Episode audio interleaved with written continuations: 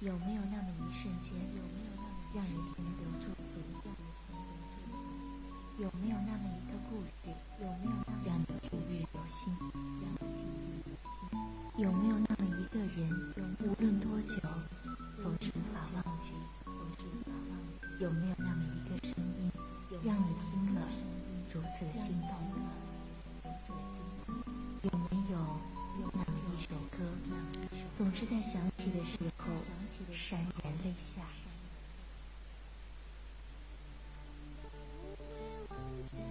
这里是时光电台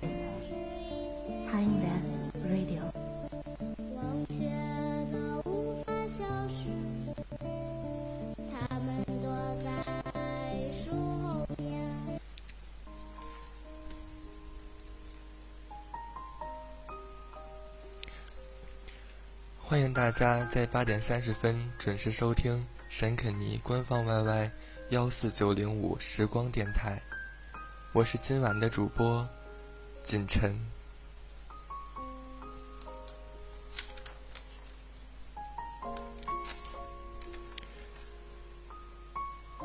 世界上最遥远的距离，不是生与死，而是我站在你面前，你却不知道我爱你。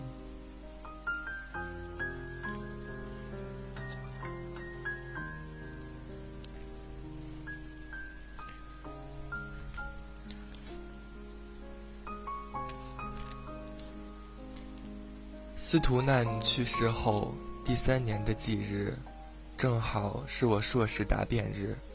我站在讲台上，流利地用英文解说着自己的论文。看着台下，忽然想起三年前我学士毕业时，他和我一样戴着黑色的学士帽，坐在台下，冲我骄傲地竖起大拇指。拿到硕士毕业证书后，我排除万难，不顾所有人的反对，去往印度。我抵达印度时，这个国家大部分地区刚刚被连续下了几天的暴雨袭击过。下了飞机，我提着黑色的行李箱，马不停蹄地转乘大巴。因为大雨的缘故，路上泥泞不断。司机开得小心翼翼，生怕遇上泥石流或者坍塌路段。辗转多次，我终于抵达了目的地，来到临近印度洋的一个小镇。这里竟阳光灿烂，路边我叫不出名字的大树正枝繁叶茂。我被这里一派生机的模样所震撼。三年前。我曾在新闻里无数次看到这里发生举世震惊的印度洋海啸后的惨败场景，只剩下断壁残垣。海啸引发的地震等级不断更新，最终以九点三级定论。那个时候，我才真正明白，当大自然愤怒起来，人间就是地狱。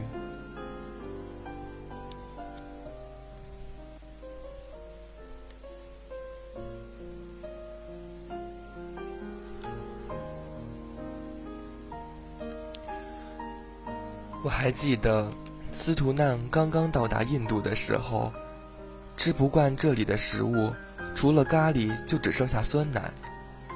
他给我写明信片说：“许诺，我突然觉得你做的饭菜竟然也是人间佳肴。”我那时候还非常气恼，他人远在千里之外，竟然还不忘嘲笑我厨艺太差。我放下信，从书架上找来菜谱。信誓旦旦的想，这种小事，两个人有一个人做就好了。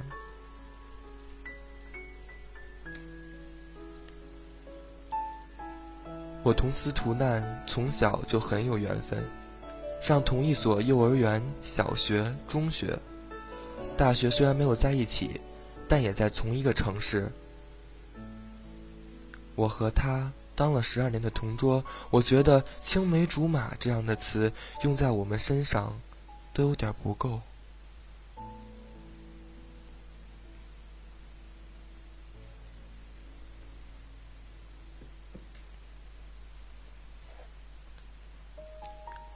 可惜的是，我们以前关系并不好。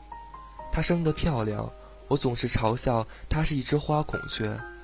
他则不客气地回敬我是男人婆。两个人总是针锋相对，梁子越结越深，闹得全班鸡飞狗跳。老师强行把我们的座位分开，我却非要把桌子搬回去。连我爸都忍不住说我：“陈许诺，你怎么没事就去招惹司徒家的小子？就跟什么一样？就跟什么呀？”我爸爸没回答我。很久以前，我忽然想到这件事，就跟……对漂亮的女孩纠缠不休的小困惑一样。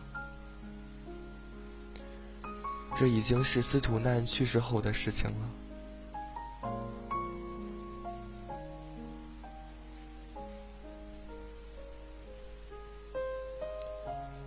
我把司徒难写来嘲笑我厨艺不好的信折好，准备周末的时候上寺庙为他拜佛。他那个人我最清楚了，年轻怕重的大少爷，除了貌美如花，什么都不会。我还是去求求佛祖，让他别被鸡肉咖喱吃坏了肚子。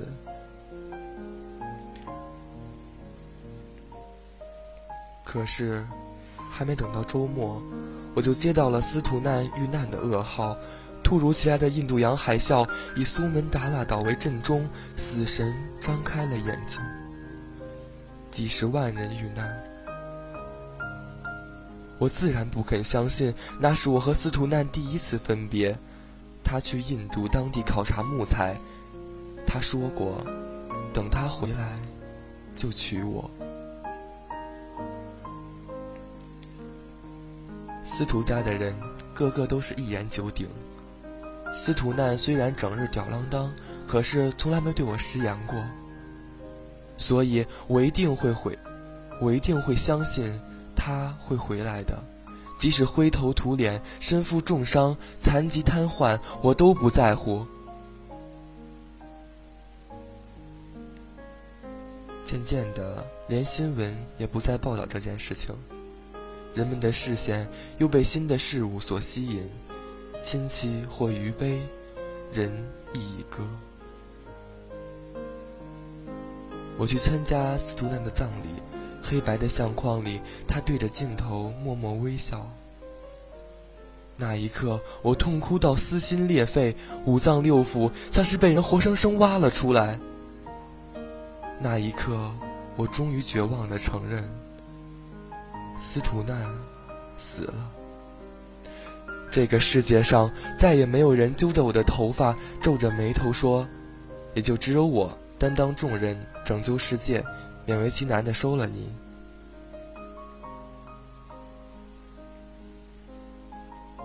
在印度的第一个夜晚，我入住的客栈，负责登记的小妹打着哈欠，指了指走廊最末尾的房，又沉沉睡去。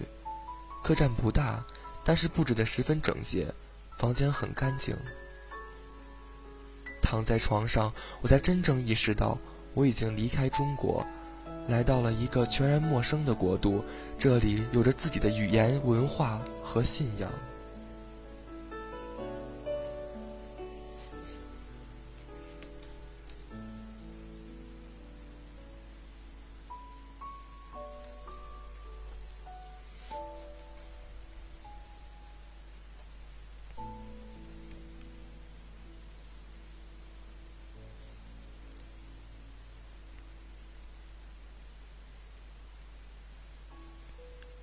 当然，二十三岁的二十三岁的司徒难，长眠于此。这天夜里，我做了一个梦，我梦到十四五岁的时候，他戴着黑色的棒球帽，在我家楼下等我。我一觉睡过了头，头发都没来都没来得及梳，就匆匆跑下楼。他向我挥了挥拳头，做出一副声色俱厉的样子。下次再迟到，我揍你哦！我笑嘻嘻的拿走他的帽子，扣在自己头上，冲他吐了吐舌头。得了吧，你又打不过我。他被我说中，恶狠狠地瞪了我一眼，骑上车警告我，下次不准迟到，迟到的话我就真的不会等你了。知道了，知道了。我坐在座上，故意伸手抱着他的腰。谁让你抱我了？果然，他暴走的声音又响起来。拿开你的魔爪，放开我！一路上好远都能听到。陈许诺，你听到没有？树上的花落了一地，四月天空蔚蓝，大概是樱花吧。这是司徒难去世后，我第一次梦见他。我从梦中哭醒，那竟然已经是十几年前的事情了。第二天天还没亮就起床，租了一辆自行车环绕小岛。灾后重建工作做得很好，若是不知道人看了，还以为这里从来都只是一座安宁的小镇。印度日光太强烈，我强忍着炎热，穿着长衣长裤。我皮肤本来就不白，和司徒难站在一起就更是惨不忍睹，像黑白双煞一般。不知道是因为想起了司徒难，还是我实在没办法抵抗这样毒辣的阳光。我忽然双手一松，从自行车上摔了下去。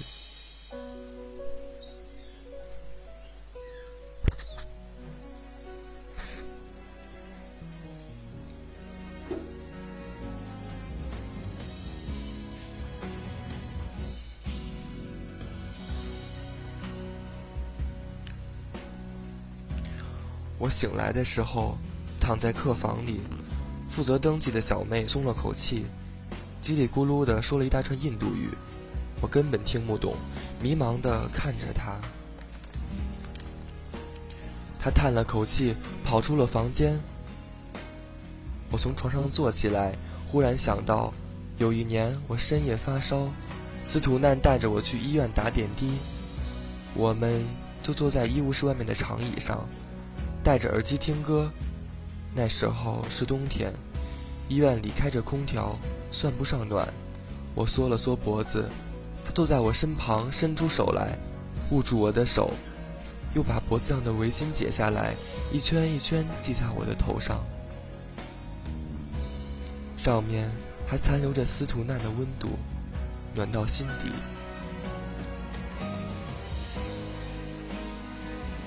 一旁的护士姐姐看了，笑着问我：“小姑娘真幸福，男朋友对你这么好。”我不好意思点点头，揉了揉鼻子。我的思绪被一阵匆忙的脚步声打断。有人说着英文从走廊尽头走来，他的脚步很轻很整齐，却莫名其妙的让我觉得十分熟悉。我坐在暗处，他自明处走来。我听到有人说：“你醒了吗？”我在那一刹那怔住，不是因为他说的是中文，而是他的声音有一丝沙哑，却像极了司徒难。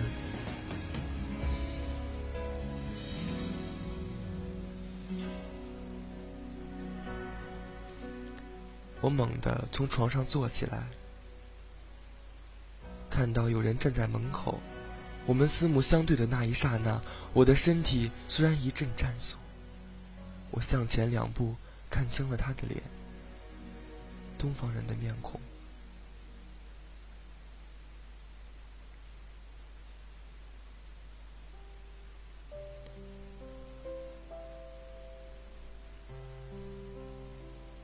他和司徒难的面相相去甚远，但是身材却极其相似。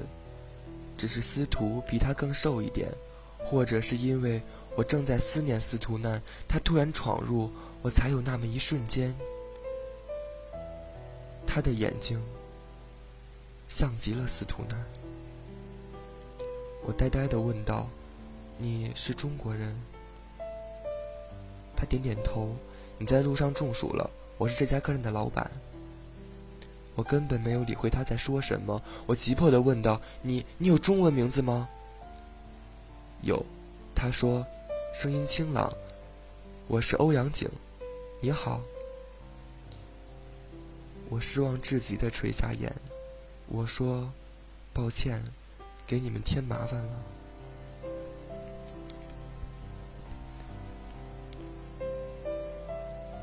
他摇摇头，这里日光太强烈，经常有人中暑。你可以让阿曼达带你去买一顶帽子。话音刚落，一个女人从他身后探头，关切地问我：“你没事了吧？”他的手搭在欧阳景的肩膀上，足以表明两个人亲密的关系。他应该是印度人，皮肤比小麦色还深一点，五官却非常漂亮。我点点头，你好，是你带我回来的吗？阿曼达，欧阳景笑着给我介绍，我的未婚妻。你叫阿曼达？我问道。是的，他微笑。好巧，我笑了笑。我的英文名字也叫阿曼达，不过都是高中时候的事了，上大学就没再用过。是吗？那还真是有缘呢。再聊了几句。我才知道，今天阿曼达本来是去医院检查，她已经有两个月的身孕。为了带我回客栈，她耽误了行程。真是太抱歉了。她笑着摇头，没有关系，正好明天的话，可以让欧阳陪我一起去。正在帮我翻译的欧阳景听到这里，忽然眼前一亮，有些不好意思道，又忍不住笑出来。嗯。明天，明天我陪你去。他这样一笑，我却又怔住了。他长得浓眉大眼，可是笑起来却和司徒难像极了。我一时之间忘了该说恭喜。他没有发现我的不对劲，还笑着对我说：“我们这个月底将会举行婚礼，如果陈小姐那时候还在印度的话，可以来参加。”欧阳景和阿曼达离开后，我躺在床上，思绪有些混乱。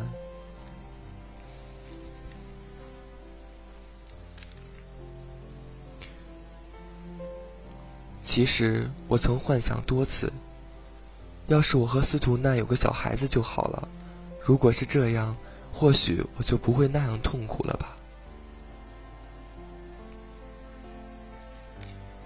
以前我和司徒娜说到未来的时候，也提过。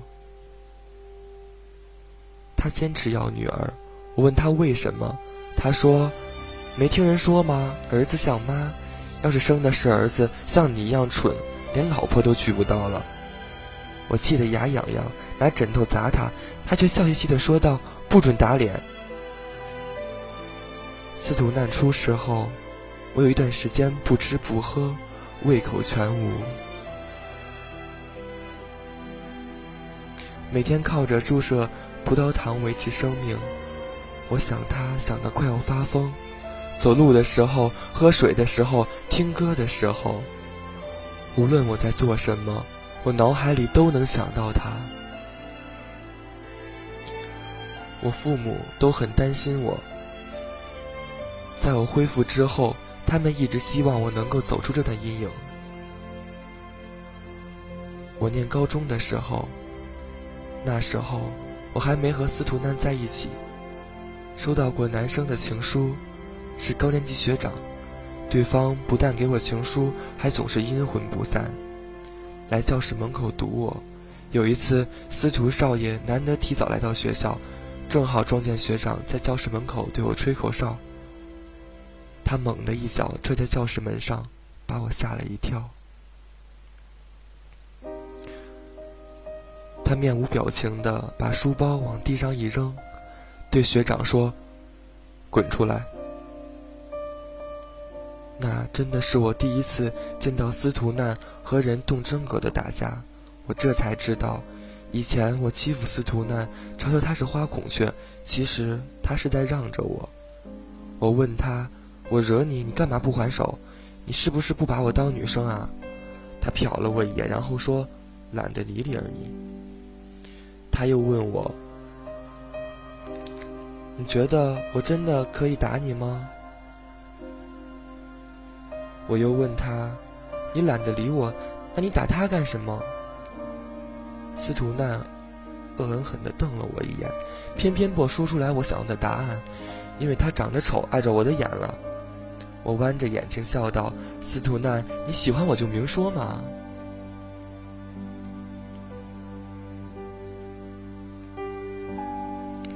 他恼羞成怒，从脸红到脖子：“谁谁喜欢你了？”后来，我们在一起了。他小人得志，翘着二郎腿，眼睛都要望到天上去了。他跟大爷一样开口：“陈许诺，你可想好了？你跟了小爷我，这辈子可就只能跟我一个人好。”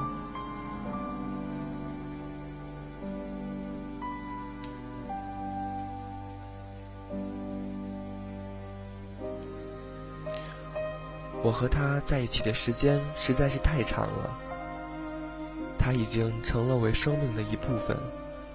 我答应过他的，所以没有办法再接受别的人，真的没有办法。